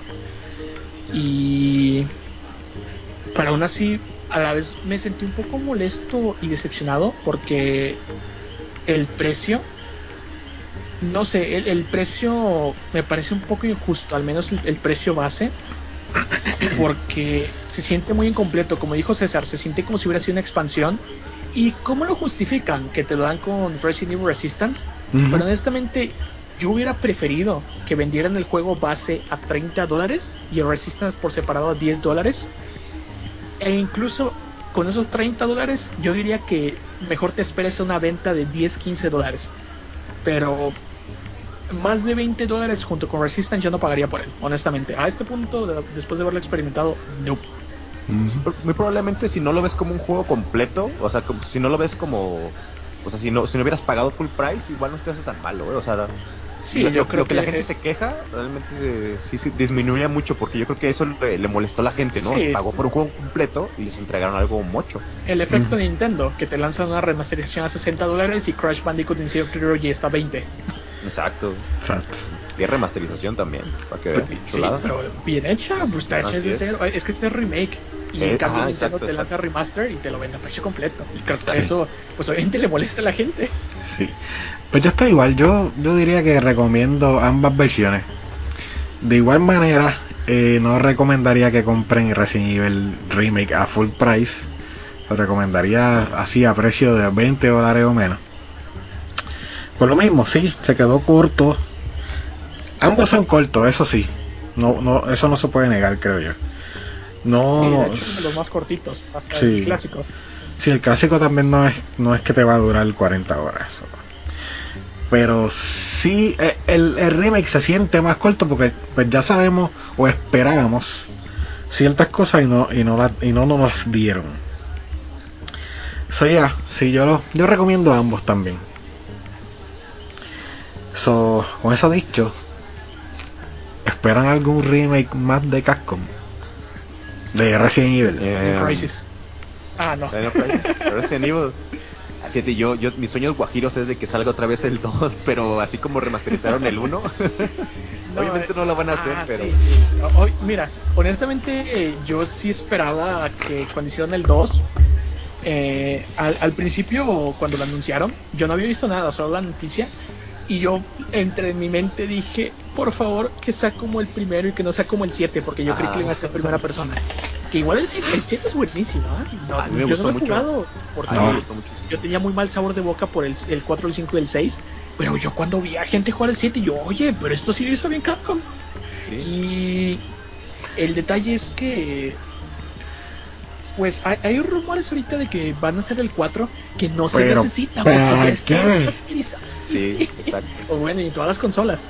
Pero definitivamente Cold Veronica. Cold Veronica me encantaría porque es un juego que mm, yo creo que no ha envejecido mal. No es precisamente de los mejores. Creo que todavía tiene mecánicas muy buenas. De hecho, a mí Cold Veronica la primera vez que jugué me sorprendió porque yo llegué y yo venía así de, ok, Resident Evil, fondos pre-renderizados y ver que por primera vez tenían fondos poligonales con interacción, yo así como que, wow, o sea, El simplemente- futuro es ahora. Ajá, sí, sí, sí. Y creo que Code Veronica se lo merece. No, no es de los mejorcitos. A mí Se Code lo Veronica- merece mucho más que Resident Evil 4. Sí, totalmente. Claro, sí. Lo que, lo que no me gusta de Code Veronica es que siento que es muy fácil, pero es largo. O sea, Code Veronica es de los más Sí. largos. Sí. Pasan muchas cosas. Sí, pasan Ah, muchas cosas. hasta Igual, la, ¿eh? la historia es malilla también, pero. Eh, Pero, o sea, totalmente. Se merece. Code Veronica se merece un, un nuevo juego en vez del 4. sí, no hay por duda en favor. eso. Sí, por y favor. fuera de Resident Evil, Dino Crisis. También. Hay que. Queremos ver a Regina otra vez por ahí. Matando dinosaurios. Sí. Así es. ¿Está igual. César? ¿Piensa igual más o menos? De los remakes, sí, pues Sí. a mí a mí sí me gusta Resident Evil 4. Eh, de hecho, se me hizo muy fresco. En, su momento yo no jugaba videojuegos, me acuerdo. Yo me alejé de los videojuegos mucho tiempo. Y por ahí me prestaron un Play 2 y, jugué Resident Evil 4 y me acuerdo que sí me, me gustó, ¿no? Pero sí, definitivamente eh, Código Verónica es de los, re- de los Resident Evil más, o sea, más underground, pues mucha gente no los jugó. Incluso yo, yo lo jugué ya tarde, el, el Código Verónica. ¿Y qué les parecería un Outbreak? ¿No? Un Outbreak. Estaría bien, pero. mm, Bueno, realmente con Outbreak el detalle es que está, era buenillo. No puedes decir que era como que la gloria, pero era buenillo. Y el hecho del multijugador estaba interesante. Creo que pegaría bien. Que, o sea, que hoy en día pegaría mejor el multijugador con el tipo de jugabilidad actual sobre el hombro, pero con buen ambiente de terror que con la cámara fija. Ese para que veas creo que se adaptaría muy bien. No sé si yo lo compraría Exacto. y honestamente no sé qué tan bien estarían las ventas, pero creo que sí se merecería un remake porque sé que tiene su fanaticada, al menos un nicho de jugadores. Ajá. Sí. Yo, yo soy uno de ellos. Sí, yo sí diría. Yo diría la combinación perfecta, Capcom. Una llamadita. Bregamos la regalía. Code Veronica Remake. Code Veronica Remake. Y en vez de tirarnos un multiplayer random como las últimas dos entregas, aunque la última no ha salido, que es la de Rivers, tirarnos el Outbreak junto con el Code Veronica. Es, una buena opción para que veas, porque eso no es tanto jugabilidad en línea de, bueno, como el otro que era 4 versus 1 o el otro que va a ser PvP, sino que tienes una historia, pero es multijugador. Es como que Mm. toma, te damos para que hagas tu historia en single player y toma tu historia para multiplayer. Claro. Yo diría que estaría muy bien. Y ahí sí, si me, si me quieren cobrar los 60, yo diría que mm, estaría satisfecho. Sí, tal vez estaría satisfecho. Teniendo los dos. Sí. A menos que le recorten un montón de parte a con Verónica. Pues realmente no estaría mal. Yo todavía no sé si precio completo, pero me parecería una mejor estrategia que la que tiene actualmente con los otros juegos que son juegos de, de un año, dos años. Que yo creo que un Old- Outbreak sí les daría para mantener servidores más tiempo. Sí, porque si tiene una historia, eventualmente va a haber gente que va a querer jugarla. Sí, sí, sí. Sí, porque mucha gente. ¿Qué ocurre con los multijugadores actuales? Que muchas veces ya están tan avanzados, y a mí me ha pasado con muchos, ¿ah? Que, o sea, te parecen interesantes y quieres entrar, pero ya toda la comunidad está tan avanzada que simplemente no sabes cómo. Y creo ya, que la sabes. meta ya, ya avanzó mucho, ¿no? E- Exactamente, y yo creo que tú puedes concordar conmigo en ese ámbito que mucha gente deja Warframe justo por eso. Porque ya, o sea, ya hay tantas Sí. cosas que hacer que no, no sabes ni qué hacer cuando eres nuevo. Sí, igual- igual, podemos hacer tres podcasts de Warframe. Y sigue porque falta la Segunda Guerra. Sí. Pero ya. Nada muchachos, antes de seguir a la próxima sección del podcast, les pregunto, ¿alguna anécdota especial que recuerden de este Resident Evil 3? Ya sea de remake o del original. A mí del original, eh, estaba, estaba chico cuando lo jugué, recuerdo que sí me, me sacó mucho de onda el, el, el Nemesis, Es, fue buen recuerdo de niño. Yo creo que muchos tenemos ese recuerdo, ¿no? De, de Nemesis. Pero... No, yo creo que no me asustó tanto como el primer Resident Evil. No sentí miedo. Más que Nemesis. Ok. Sale. Eh, realmente, pues yo tuve la fortuna de que aunque entré un poco tarde a Resident Evil, porque de hecho mi primer Resident Evil fue el de GameCube, que hasta hoy en día considero que es el Resident Evil perfecto. Es el mejor. Sí, glorioso. Em, pues tuve la fortuna de jugarlos en orden. O sea, a pesar de que ese fue el primero, después jugué el 2, el 3 Zero, eh, el 4, este de Cold Veronica. Y viniendo de los otros juegos, eh, creo que pienso parcialmente como se... Eh, bueno, en general, la verdad, a mí es difícil asustarme. Porque... No sé. Yo te, usualmente creo que es más factible asustarme con algo de impacto, con un screamer, que con eh, terror de psicológico. Soldevila, Soldevila es muy dark. no, pero o sea, no me sorprendió. Yo, yo creo que en gran parte es que hay tantos juegos actuales que ya tienen tantos screamers que ya te vuelven invulnerable a esa clase de horror. Pero creo que una característica de Resident Evil siempre ha sido que no te da miedo muchas veces lo que ves, porque gráficamente no es como que la gloria tampoco. O bueno, no, porque actualmente es bellísimo. Y sino que más que nada es ese terror a morirte. O sea, e, eso de que cualquier momento va a salir algo y te va a matar y vas a perder tu partida de hace una hora. Eh, ahí es donde reside el verdadero terror de Resident Evil.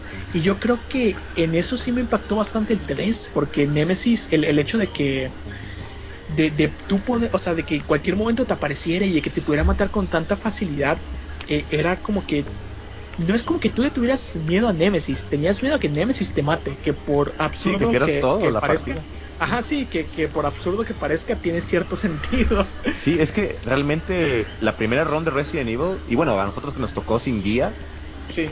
era, o sea, no había manera de, de saber cómo avanzar, era así estrés, era, era sentir estrés jugarlo. Y era, pero un estrés delicioso, pues, o sea, era estar preocupado porque no sabes para dónde avanzar, no tienes es algo que balas. Se ha perdido mucho en los juegos actuales, que no tienes esa tensión de que sigue, de voy a perder mi partida, de no sé qué hacer. Y ¿sabes qué es lo, lo peor del caso? Que bueno, quizá a Kaku no le tocó porque eh, es un poco mayor que nosotros y además, pues, Puerto Rico eh, es bilingüe. Pero en tu caso, bueno, en tu caso está peor en japonés. pero. Pero juega en japonés. Ajá, exacto. Pero jugar, por ejemplo, en inglés, en aquella época en México, uno tenía que jugar con diccionario en mano. Eso te ah, formaba carácter. Sí, sí, sí. Yo aprendí inglés por Zelda, de hecho. Sí. Uno, luego ibas con tu diccionario. Yo tenía ahí al lado mi, mi libreta de passwords y mi diccionario inglés-español. Y es como que ni siquiera podía formar las oraciones. Yo era un niño de 6 años, 8 años. Y pues eh, ahora sí que como el meme de los padrinos mágicos, escuela pública. y, y, o sea, yo no, lo que hacía yo, que buscaba palabras de la oración. Y pues yo no sabía como que... Eh, eh juntarlos, o sea, no sabía darles un, un contexto. Un contexto, no, al contrario, o sea, no sabía ah, es que no, no es el término adecuado, pero de, de unirlas para que tuvieran un sentido. La conjugación. yo tenía que imaginarme, ¿cómo? La conjugación. ándale, conjugarlas, compaginarlas. Y yo lo que tenía que hacer que buscaba las palabras y tenía que hacerme un contexto general de lo que podría ser. Por ejemplo, no sé, cuando agarras el, libro y, y te dice eh, parece que una estatua lo estaba sosteniendo y yo como que buscaba estatua, que, creo que es un mal ejemplo, ¿no? Porque estatua, statue, no es como que haya mucho que pensarle. Pero, o sea, holding, holding, que sí podría ser una palabra compleja para un niño que no sabe inglés, sosteniendo. Y es como que, ah, bueno, estatua, yo he visto una estatua con una piedra de reloj. Pues voy y la cambio por esa. Y sí hiciera eso, ¿no? Que se giraba y todo eso. Y ya, pues, no sé, creo que era un rato extra.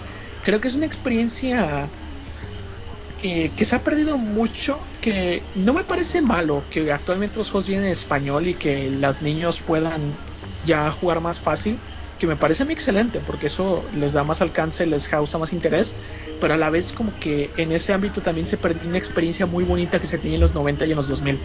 sobre todo con esa clase de juegos que son tan complejos. O sea, Literal, romperte la cabeza. Exacto, si tú eras latinoamericano, además de las, de las dificultades de- del juego en sí, tenían las dificultades de la barrera del idioma. Sí. Ah, pero una chulada porque, o sea, realmente te metías al 100% del juego, pues estabas preocupado O sea, no- pensando No, podías así. perder ningún detalle porque te arruinabas. Sí, sí. Sí. Era una chulada, era una chulada. Y fíjate que es porque ahorita la gente pasa menos juegos, que tiene más facilidades, pasa menos juegos Sí. en estadística. Sí, es curioso porque, bueno, yo creo que originalmente, ¿qué pasaba? Que a veces estabas un año con un solo juego porque cuando pequeño tú no lo comprabas, o sea, te lo compraban y Ujú. tú tenías que sacarle el pies y cabeza a todo el juego porque que, que valía el dinero. Es como que, bueno, al menos Super Nintendo creo que los cartuchos costaban 80 dólares, que aquí en México era barato, entre comillas, para aquel entonces. Y. Y, Bueno, o sea, barato, o sea, sigue siendo caro, pues, pero Ajá, seguía siendo barato. caro. Sí, porque 800 pesos hace Sí, era- era 30 mucho años dinero. con eso te pagas una renta, 600 pesos te costaba una renta. Sí. Y seguía siendo carillo, ¿no? Pero pues eh, aún así no estaba tan devaluado el peso. Y el detalle es que pues tenías que sacarle todo el jugo y actualmente están esas comunidades de que te compras tantos juegos que empiezas uno, después te pasas a otro y nunca terminas nada. Sí. Y yo creo que realmente no quito el hecho de que pues hay jugadores nuevos, porque la verdad eh, a, a veces me ha tocado ver muchachos que, que juegan y que son talentosos hasta Proluski. A mí Proluski siempre me sorprende porque o, o sea, juega cosas que jugábamos nosotros y pues a veces sí manquea, pero las No, pasa. se engancha, se engancha. Sí, se engancha y las pasa y, y a, a veces veo eso y yo digo, pues a final de cuentas hay, hay esperanza para los niños. y, y el hecho es que pues e- es bonito, ¿no? Porque yo creo que la- las personas que más terminan juegos hoy en día somos las mismas personas que terminaban un juego al año en aquel entonces, pero porque ahora ya tenemos la posibilidad económica y Ah, las sí. plataformas y la accesibilidad. Lo que no hay es Y- tiempo. Ajá, exacto. Lo que no hay es tiempo. Pero aún así lo logramos. Tú, por ejemplo, que pasas los juegos con cohete en la cola, que luego casi casi un juego directo. Resident Evil Village en un directo. Es un directo. Sí. Pues yo que les puedo decir, mi anécdota, yo tengo dos, diría que dos, en cuanto a Resident Evil 3.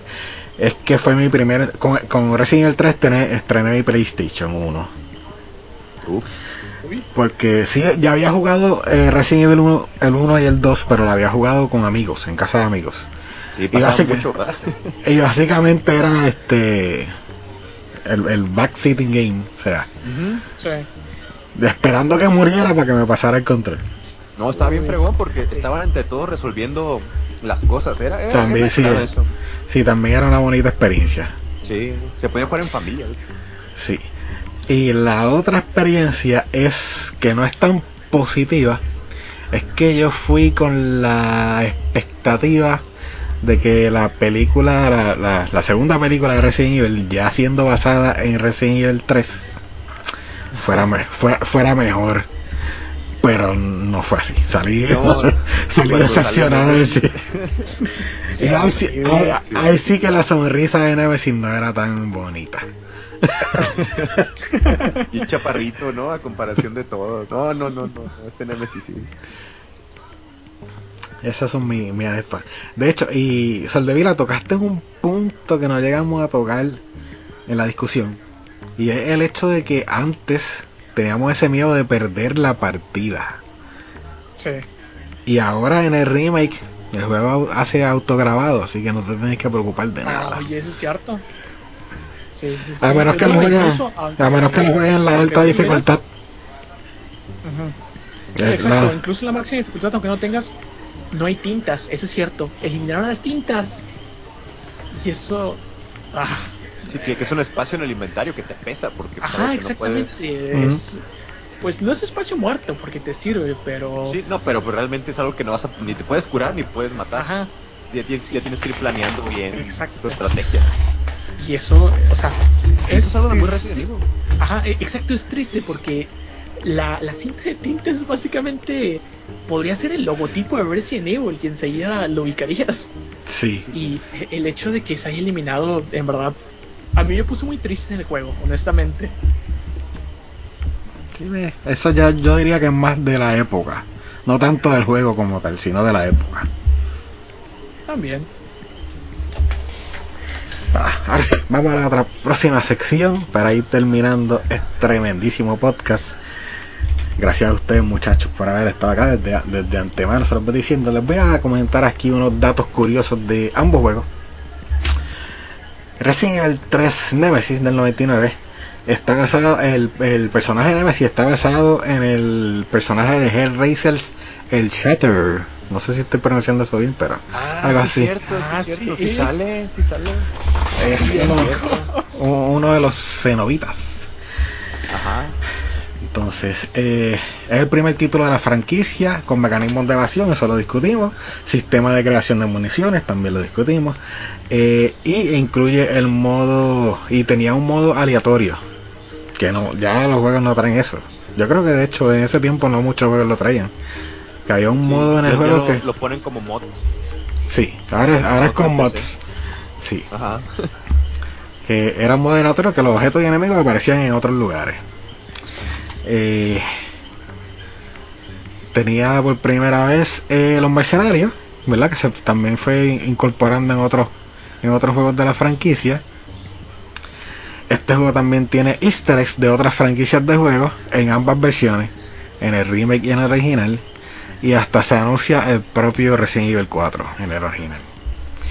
Eh, el juego incluyó un demo de Dino Crisis, que muchos por ahí fue que empezamos a querer las ganas de jugar Dino Crisis. Dice el presupuesto de propaganda de este juego fue de 20 millones, que para ese entonces era un montón. Y era mucho, mucho dinero. Sigue siendo mucho, ¿verdad? Pero porque yo no los tengo, ellos sí. No, pues sí. Entonces, este juego tuvo una novelización eh, en el año 2000 escrita por S.D. Perry. No sé si alguno de ustedes la habrá leído, yo, yo al menos no la leído. Sí, yo la tengo. Terrible. Ah, mira. Terrible. Horrenda. Pero sí, Mira. sí la tengo. Dice, fue el juego más vendido del no- de noviembre de 1999. La, la, la segunda película live action de la franquicia fue basada en este juego, tristemente. y se publicó un soundtrack que contenía dos discos de este juego. Wow, dos discos. No, no, no creo que haya tan, no, no me parece que haya tanta música, pero dos discos, está interesante. Yo tengo la, el soundtrack. En- ¿Tú lo tienes? no lo tengo obviamente físico. No, yo no lo jugué en PlayStation. Ajá. y nunca lo compré, pero lo descargué de internet hace un tiempo. Y sí, o sea, tiene, tiene bastantes temas. Tiene hasta los gruñidos de Nemesis, tiene la zona de las habitaciones, de diferentes tipos de música, eh, según la situación. Está muy bien el disco, o sea, está como que Literal muy... trae todos los efectos, ¿no? De Literal audio. trae, ajá, tra- Ajá. trae los efectos, trae pues las ambientaciones de, por ejemplo, habitación con tanta, o sea, habitación de decoración, ¿no? De, de- ¿cómo se llama? Safe Haven, creo que se llama la, la zona, ¿no? Y por ejemplo te ponen eh, drama, o por ejemplo batalla, o zona con Jill herida, zona con Jill sana. Te trae un poco de todo. Eso está muy bien. ¿eh? Porque los puedes escuchar ya sin compresión del juego y pues sí, es, es muy diferente escuchar un audio ya sin la, sí, la, la- sin la compresión del juego. Es, es, es hermosísimo. Es una joya tener eso. Eso los, voy a, eso los voy a buscar a ver si consigo un par de soniditos de ahí. Super. Dice, y por supuesto, este juego tuvo figuras de acción al igual que todo tipo de coleccionables. En el caso de Re- Resident Evil Nemesis el Remake, dice que el juego incluyó un modo multijugador llamado Resident Evil Resistance, el, que, el cual casi nadie jugó. Eh, en los primeros cinco días post lanzamiento el juego vendió aproximadamente 2 millones de copias y la mitad de estas fueron en venta digital debido a debido a que en su lanzamiento estaba comenzando la pandemia. So, este juego tuvo muchas ventas digitales. Más de lo, más de lo usual. Dice, a pesar de su reseña favorable, el juego recibió alta crítica por la falta de algunas locaciones del juego original que en este no se incluyeron. Eso lo hablamos aquí. Yo creo que todo el mundo está de acuerdo en eso. en que faltaban locaciones. Que cortaron cosas. Qué chistoso que en el remake también, ¿no? Fueron, fueron fieles. Sí. Dice, el juego, el juego fue nominado en la categoría de Best Audio Design y Best, Best Action Adventure Game en los Game Awards del 2020, pero no consiguió ninguno de estos reconocimientos. Y por ¿Sabes supuesto. qué es lo triste? Que Best Action Adventure Game. No mejor juego de supervivencia, el mejor Sí. juego de acción, de aventura. Fíjate. Recae en lo que hemos comentado. Sí. Sí. Y Es que fíjate, ¿eh? Sí, el de Best Audio yo se lo hubiera dado a Resident Evil. sí, no, eh, eh, el apartado. Es que de verdad el motor de audio de Resident Evil. eh, el quien hizo ese motor de audio es Dios. no se puede de otra forma. Entonces, por supuesto que también tuvo mercancía y coleccionables para esta versión de los personajes y el videojuego. Y eso más o menos los datos curiosos de ambos juegos. Así que Corillo, con esto vamos finalizando el podcast.